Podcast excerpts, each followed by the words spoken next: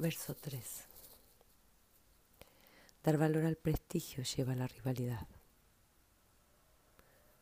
Cuando se sobrevalora la riqueza, la gente empieza a robar. Cuando no se exhibe lo que es deseable, los corazones permanecen en paz. El sabio, en su gobierno, vacía las mentes y los corazones, debilitando ambiciones y fortaleciendo huesos. Practica la inacción. Cuando la acción es pura y desinteresada, todo encaja en su sitio de forma perfecta. Vivir la satisfacción. El tercer verso de Tao Te Ching nos aconseja que reorganicemos nuestras prioridades para estar satisfechos con lo que tenemos. Dedicarse a la obtención de más objetos alienta el control que los factores externos ejercen sobre nosotros.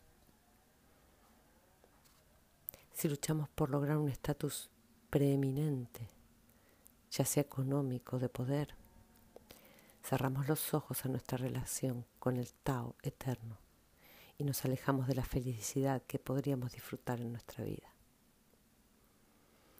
La valoración excesiva de la posesión de bienes y de nuestros logros procede de la fijación ególatra en conseguir más riqueza, pertenencias, estatus, poder y cosas por el estilo.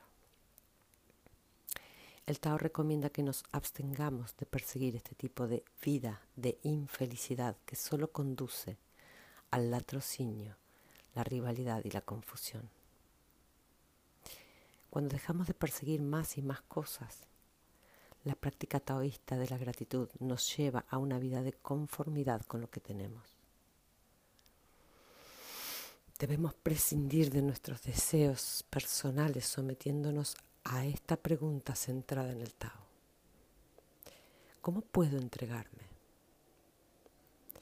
Simplemente sustituyendo nuestra anterior manera de pensar por este nuevo enfoque, empezaremos a experimentar importantes cambios en nuestra vida. El consejo de que practiquemos la inacción y confiemos en que todo quedará en su lugar perfecto puede parecer más incitación a la pereza y una fórmula para el fracaso de la sociedad. Pero no creo que sea eso lo que Lao Tse quiso transmitirnos.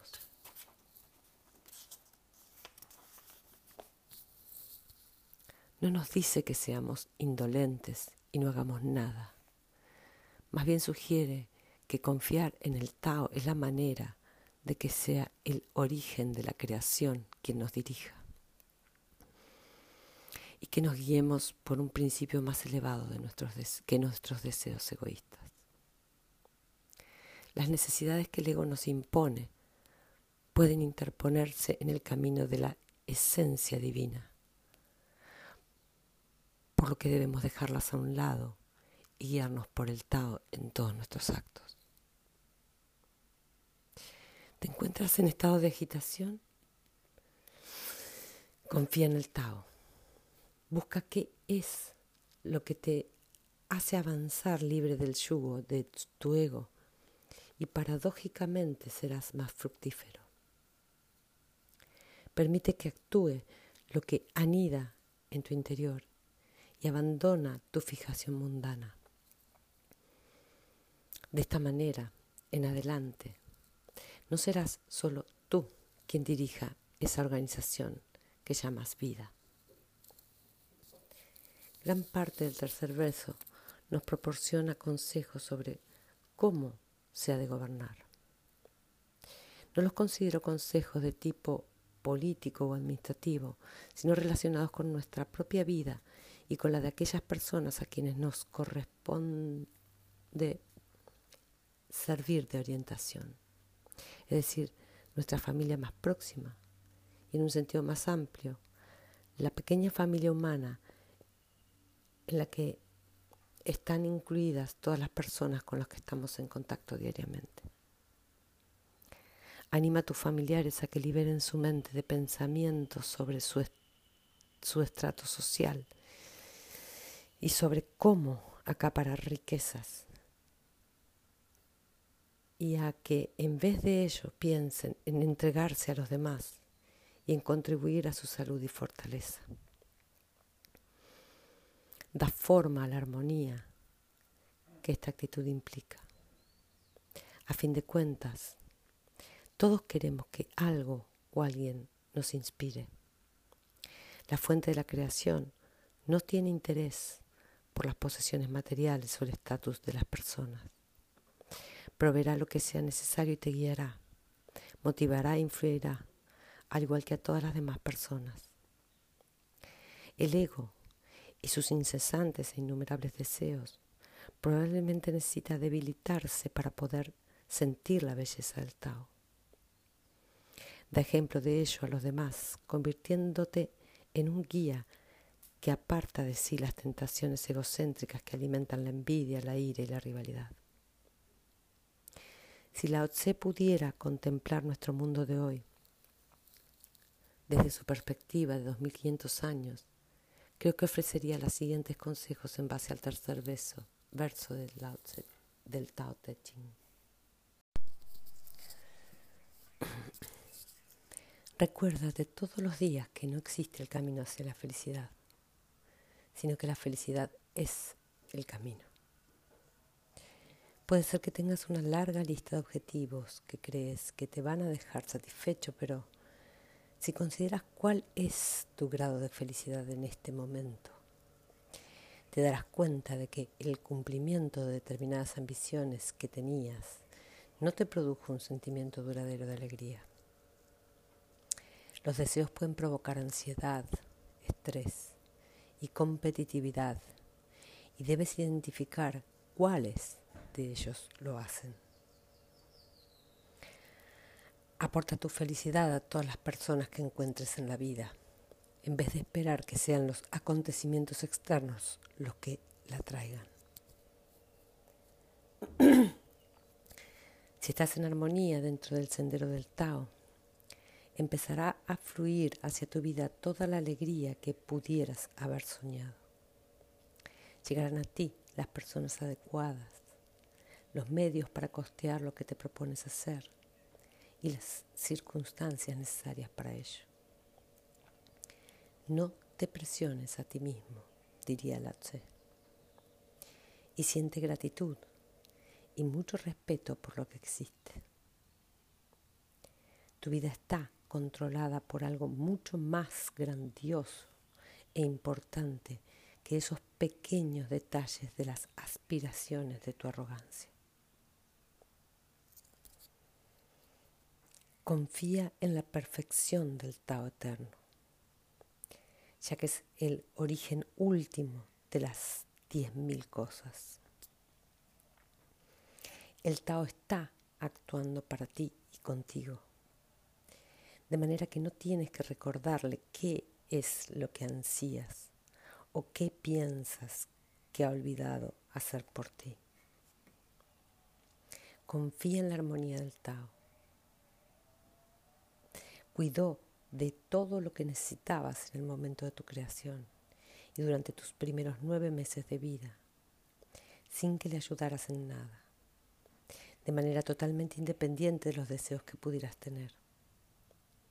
El Tao seguirá haciéndolo, simplemente si confías en él y practicas la inacción. Haz una lista de tus deseos y vuélcalos dentro de esa energía sin nombre. Sí, arrójalos y no hagas nada sino confiar. Al mismo tiempo, escucha y presta atención, dejándote guiar. Y conéctate a esa energía perfecta que envía a tu vida todo lo que necesitas.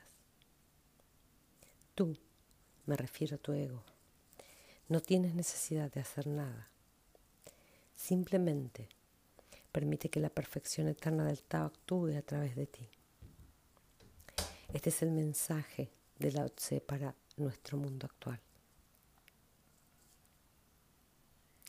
Tengo la impresión de que Henry David Thoreau expresó muy adecuadamente el mensaje de este tercer verso del Tao Te Ching al realizar, cuando escribía en el lago Walden a mediados del siglo XIX, la siguiente observación.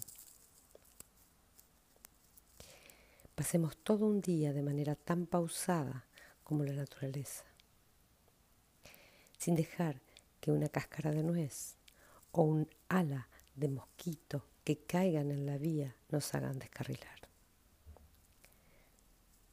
Si la locomotora silba, déjala que silbe hasta enloquecer de dolor. Si suena la campana, ¿por qué habríamos de correr? Siempre me he lamentado de no haber sido tan sabio como el día en que nací. Confía en tu sabiduría esencial. No dejes que los deseos entorpezcan tu conexión eterna con el Tao. Practica el Tao ahora. Piensa hoy en una situación en la que te estés planteando comprar algo. Decide practicar el Tao y atiende a sus consejos. Agradece que tienes la posibilidad de realizar la compra y después escúchate a ti mismo y de momento no hagas nada.